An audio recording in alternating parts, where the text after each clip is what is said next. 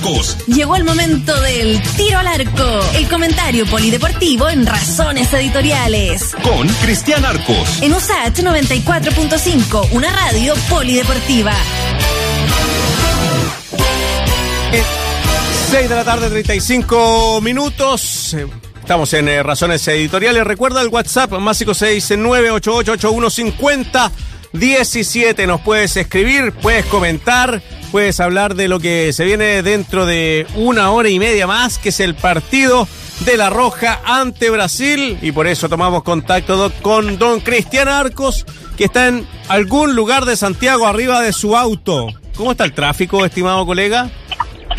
¿Qué tal? Eh, no sé en qué parte de Santiago estoy, ¿ah? pero pero no he salido de la capital, supongo. No, el tráfico está brutal. Brutal. No, brutal. No, brutal. ¿Y va a llegar o no va a llegar, cree usted? Yo, creo yo creo que voy a llegar a los penales, pero si, es que, si es que hay penales. No, hablando hablando en serio, ¿Sí? llegamos. llegamos eh, vamos aquí monitoreando redes sociales porque a través de redes sociales Chile anuncia habitualmente la confirmación de, del 11. ¿Y tenemos alguna novedad? Tenemos alguna novedad, sí. Ah, qué Tenemos buena. algún- al- al- al- hay algunas novedades respecto a la forma como va a afrontar eh, Chile este partido. Es altamente probable que veamos una defensa de 5, por más que digan 3, en rigor son 5, ¿no? Porque Sebastián Vegas, que hasta ahora no ha jugado ¿Mm? en esta en esta Copa América, probablemente juegue. No me diga. Probablemente, probablemente juegue y, y se arme una línea de, de tres zagueros. De tres zagueros con, eh, en este caso, Gary Medel, Tierra Alta y Vegas. Dos laterales, que son dos de siempre, Isla con Mena. Una mitad de la cancha con Pulgar, con Aranguis y con Vidal. Y con Alexis Sánchez como delantero, titular desde el arranque, y Eduardo Vargas. En este esquema, que hay que confirmarlo en estos minutos, eh, sale del equipo Brereton. Ah, Brereton claro. Sale de este equipo porque va con un con un 3-5-2 que en rigor se puede rápidamente convertir en, en cinco defensores. Sí, yo creo que es de toda lógica, Cristian, eh, que Chile, bueno, enfrente a la potencia que, es- que es Brasil, eh, un poquito más resguardado, porque aquí el tema, como, como lo hemos visto en la Eurocopa, como lo estamos viendo ahora, eh, Perú-Paraguay, que van a dos, con Perú muy, muy, muy superior a Paraguay, pero claro, aquí es un gol y ya se te pone la cuesta arriba. Se te complica demasiado. Sí, pues. Se te complica demasiado. Las defensas son, en general, eh, extremadamente cerradas. Eh, en la Eurocopa sí, yo he visto saluda- saludablemente un juego bastante más eh, ofensivo de lo que nosotros a veces estábamos eh, acostumbrados a la Eurocopa. Habían algunas, habían algunas Eurocopas bien, bien No voy a chocar el auto ya. bien mezquina. No, no, no. Habían algunas Eurocopas bien mezquinas en cuanto a lo, a lo defensivo. Eh, sin embargo, si pudieron ver el partido de hoy. Sí, El de Italia con, con Bélgica Qué fue, partidazo. La jefa me hizo verlo, me obligó a verlo. fue, fue un part- fue, fue un partidazo. Y el de España con Suiza también tuvo su, su momento, ¿no? También tuvo su momento, eh, más allá de que Suiza se queda con un jugador menos y juega mucho rato con un futbolista menos. eh, España es un equipo que habitualmente ataca y ataca bastante. Eh, a veces ataca demasiado, ¿no? Es medio, es medio ingenuo el equipo español que ahora va a jugar con Italia en, en la semifinal.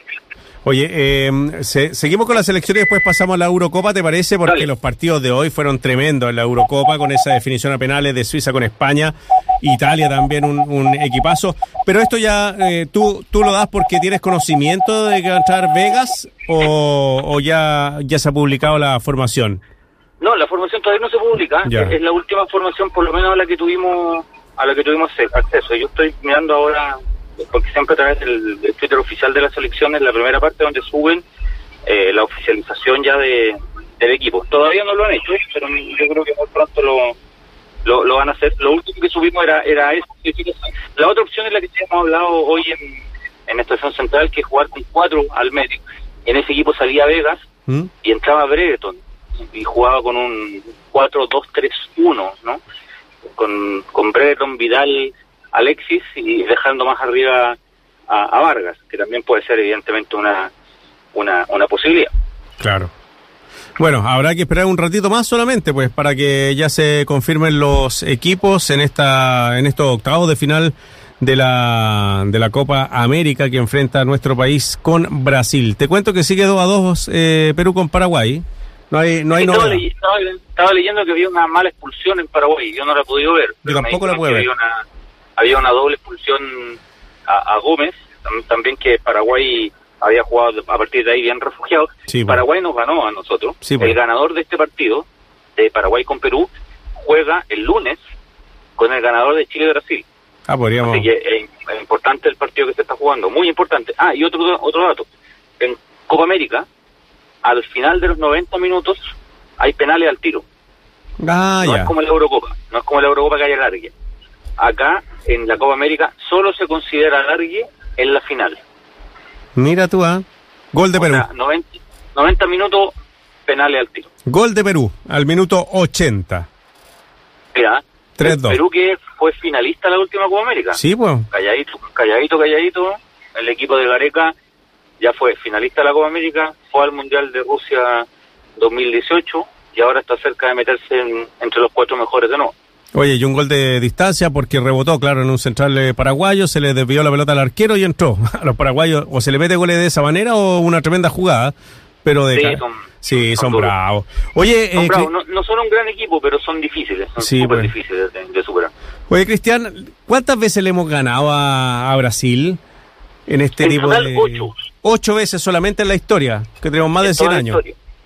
Sí, en total ocho, pero ojo que mm, a Argentina, por ejemplo, en 100 años le hemos ganado una. Una. por, por los puntos. Ahora, si hablamos de los por los puntos, son son menos, porque hay un par de triunfos brasileños que son en partidos amistosos, que antes los partidos amistosos tenían nombre, por ejemplo, la Copa O'Higgins, la Copa Juan Pinto Durán, y le ponían el nombre a una copa, pero en rigor eran eran partidos amistosos. Eh, la primera vez que Chile le gana a Brasil eh, eh, fue en 1956 en el Sudamericano, equivalente a la Copa América Ah, ya. y Chile le, y Chile le gana 4-1. Lo que tiene de llamativo es- ese partido es que es el debut goleador por la selección de un joven e inocente Leonel Sánchez, que estaba debutando en la, en la selección año 56, o sea, Mm. seis años después Leonel es figura del, en el Mundial, y ahí jugó su primer partido y, y anotó el último de los goles, fue, fue 4 4-1. Al año siguiente Chile le vuelve a ganar 1-0 en uno de estos partidos O sea, los, ten- amistosos. los teníamos de casero. Tenemos de casero. Hay que Brasil, como dice Vidal, eh, con gol de, de René Meléndez.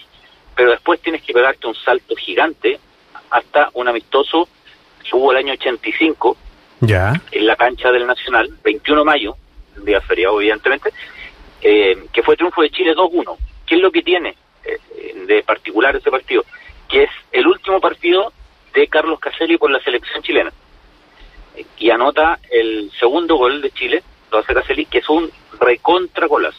Si ¿Sí? alguien lo puede buscar en YouTube, se va a encontrar con un gol extraordinario de Caselli. Oye, Cristian, eh, me hiciste recordar que eh, debe ser el, eh, en, esa, en esa época que la selección chilena no andaba muy bien y Carlos Caselli ya se había retirado de la selección. No sé si es mi recuerdo es claro o verdadero, tal vez me estoy pasando un rollo, pero lo llaman como para que ayude o rescate nuevamente Sí, la señor. selección.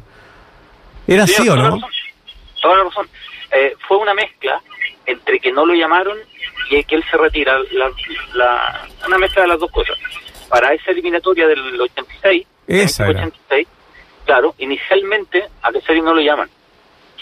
Y Caselli se amurra porque no lo llaman y dicen, bueno, no juego más por la selección. Y hubo cambio de entrenador.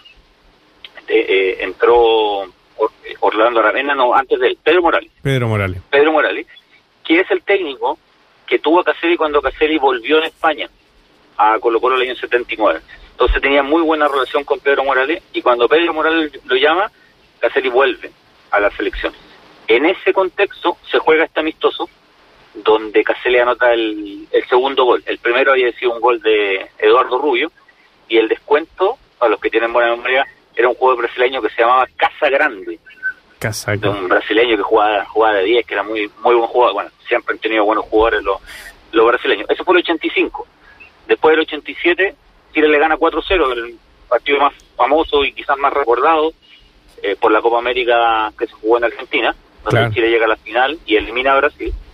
Y después se pega un salto y Chile le vuelve a ganar el año 93 en una Copa América, eh, en un partidazo. Chile le gana 3 a 2, en donde anota un gol el Coto Sierra, que es de- un gol de derecha, y dos goles de Richard Zambrano, Mira, que, me acuerdo. que era un jugador, había entrado a la nómina, entró en el segundo tiempo y metió dos golazos. Y Chile ganó 3 a 2 ese, ese, ese partido. Y Richard Zambrano ahí- se parecía a Bambán Zamorano. Sí, claro. como la misma En esa- melena.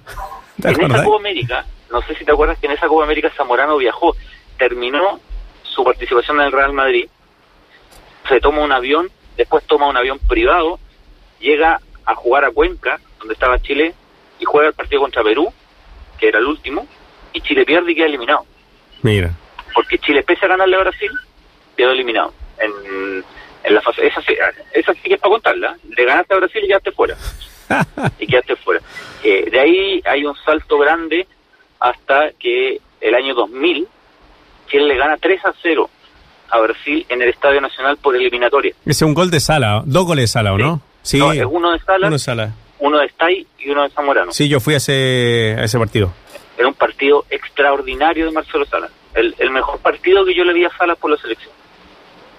Hizo un partido increíble, Salas. Y tú sabes que en eliminatorias, desde que se juegan eliminatorias, ¿Mm? año 54, es la derrota más abultada que ha tenido Brasil. En toda la historia. Brasil nunca perdió por más de tres goles de diferencia en una, en una eliminatoria. Oye, que partimos bien esa eliminatoria nosotros, ¿ah? Sí, Y partimos después, bien termi- y después- terminó con Pedro García perdiendo con Venezuela. En, eh, en el último partido, primera vez que Venezuela nos ganaba o ganaba un partido fuera de su casa y nos vino a ganar al Nacional. así es. Sí, así es. también fue eso. Y- Horrible. Y, y de ahí saltamos al triunfo con San Paoli Claro, en la güey. eliminatoria, que Chile le gana 2-0 con goles de Eduardo Vargas y Alexis Sánchez. Tengo la formación, Marcelo. Dale, a ver. Vamos, a ver. Recontra, Pongamos musiquita selección, por favor, don Pedro. re- recontra confirmada. ¿Ya? Vamos con Bravo arco. Muy bien. Línea de tres. Ah, Línea ya. de tres. Gary Medel, Francisco Sierralta y Sebastián Vegas, que debuta en esta Copa América. Mauricio Isla, Eugenio Mena, como carrileros por cada uno de los, de los costados. Eric Pulgar, recontra confirmado. Charles Aranguis, eh, Arturo Vidal. Y arriba va Eduardo Vargas. Y desde el minuto uno, Alexis Alejandro Sánchez. Grande. Bueno, se, se la jugó, se la jugó nomás las artes, ¿ah? Pero Se igual vamos, vamos a defender con cinco, o sea, eso está claro. No, vamos a defender con cinco, Claro. pero se la juega con, con el ingreso de Sánchez desde el minuto uno. Yo creo que Alexia va a jugar más enganchado que de puntero, Cristian. ¿Qué te parece a ti? Yo también creo, yo también creo. Creo que va a jugar Chile con tres, tres centrales, eso le va a permitir a los laterales recorrer menos metros. Eh, una de las cartas ofensivas de Chile, quizás la principal en esta Copa América, han sido los dos laterales. Mm. Paraguay te, te cerró los laterales y nos fuimos a las pailas. Entonces me parece que va a recorrer menos metros eh, Isla con, con Mena, va a jugar Pulgar de volante central, seguramente más recargado hacia uno de los costados va a estar Aranguis, al otro costado va a estar Vidal. Creo que Alexis va a estar ahí orbitando mitad de cancha con poca responsabilidad defensiva y arriba con, con Vargas como, como único atacante, recibiendo bueno la compañía de probablemente de Sánchez y de Vidal en la medida que se pueda. Vegas es mucho más rápido que Maripán y que eh, Enzo Rocco. Sí, y tiene otro factor ¿Ya? que, que no es menor. Y Vegas es zurdo. Ah, ya, muy bien. Entonces, eh, acomodarse al perfil zurdo eh, es bastante más cómodo para, para, para él. No, tiene, no, tiene, no queda desacomodado. Todos los demás centrales de Chile son todos son. de hecho. Mm. Todos. Oye, eso, eso se paga caro, ¿ah? Eh, Sí. Cuesta un central zurdo, eso, eso, Sí. esos valen plata.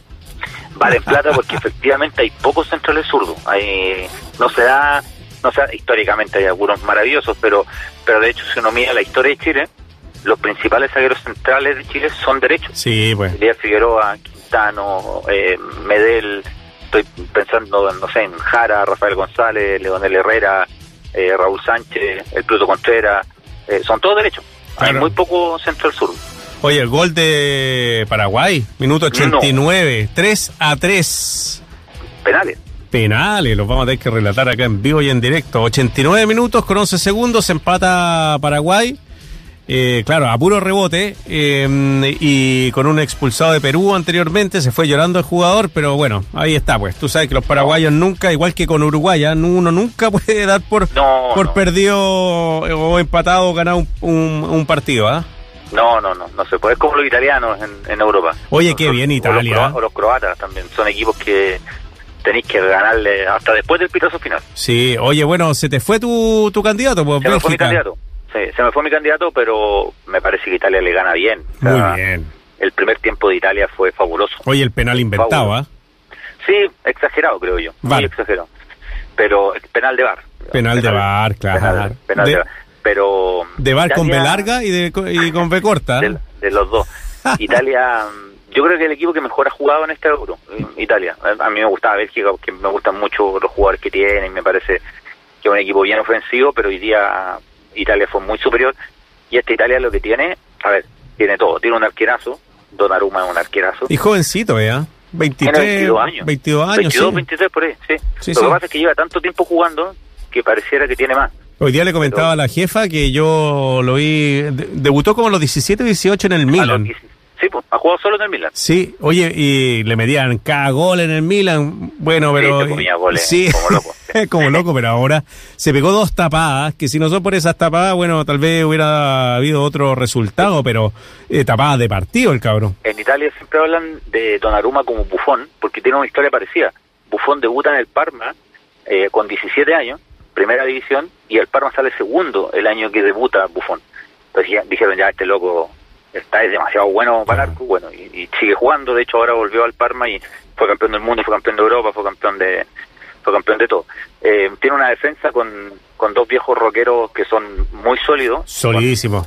Chiellini y, eh, y Bonucci y tiene y los laterales suben mucho hoy día se lesionó Spinazzola que Era la figura. de mejores- es de los mejores jugadores del campeonato Sí. es un crack el lateral izquierdo de, de la Roma y, y olvídate del Catenacho ¿ah? acá acá juegan todos son todos buenos para la pelota no no es un equipo defensivo lo que sí corren y meten todo y tiene para mi gusto un jugador que pasa muy colado que es un volante central que es Jorginho que él es brasileño Sí, pues. pero Que juega en el de- Chelsea, él. Que juega en el Chelsea. Es Sí. hijo de italiano y ha hecho casi toda su carrera en Italia. No es que lo hayan nacionalizado recién. Ahora está en el Chelsea, pero jugó muchos años en el Geras Verona, en el Napoli. Y él además, de hecho, debuta en el fútbol profesional a los 16 años ya en Italia. Él, él hizo su carrera prácticamente entera en...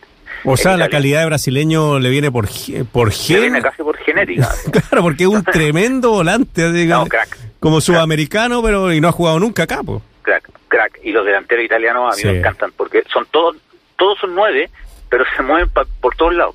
Porque está Insigne, que hoy te hizo un golazo, está Chiro Immobile, está Federico Chiesa, entra Locatelli, a veces juega Berardi, y, y todos son en su equipo nueve, pero se empiezan a mover por todo el frente del ataque. Y, Me- y eso lo hace un equipo muy impredecible a, a Italia. Sí, me sentí viejo. Porque eh, estaba jugando Chiesa. A Enrico Chiesa y decía, ¿será el mismo? Y no, pues el hijo. Sí, pues el hijo, Federico, Federico, Enrico Chiesa jugó contra Chile en Francia 98. Mira. Bueno, igual tuvo que haber sido papá joven también. Para para que Como no- a los no- 12.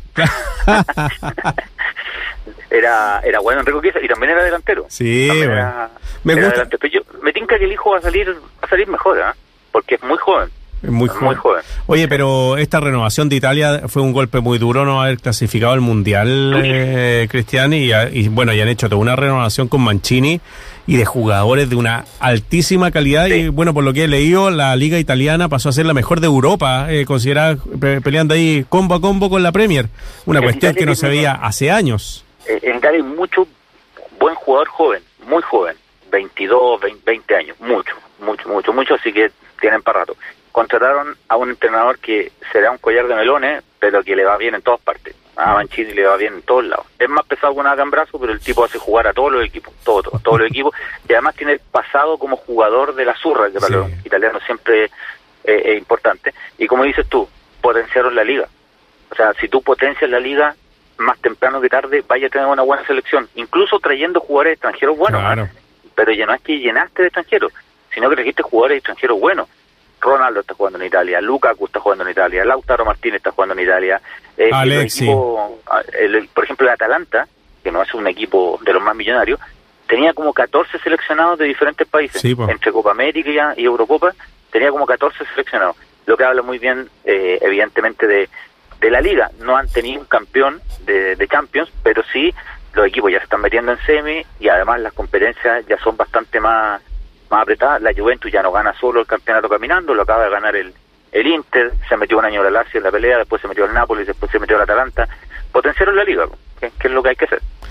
Don Cristian Arcos, eh, como siempre, muchas gracias. Esperemos que le vaya bien a la, a la roja esta noche frente a la verde amarela. Difícil el partido, pero bueno, si ganamos vamos a tener un duro rival entre Paraguay y Perú que continúan 3 a 3, ambos equipos con eh, expulsados y ya van en el minuto 5 de la largue. Está a punto de terminar para que pasemos a los penales. Acaba de concluir el partido, entonces van a penales, Perú y Paraguay. Un abrazo grande, cuídate.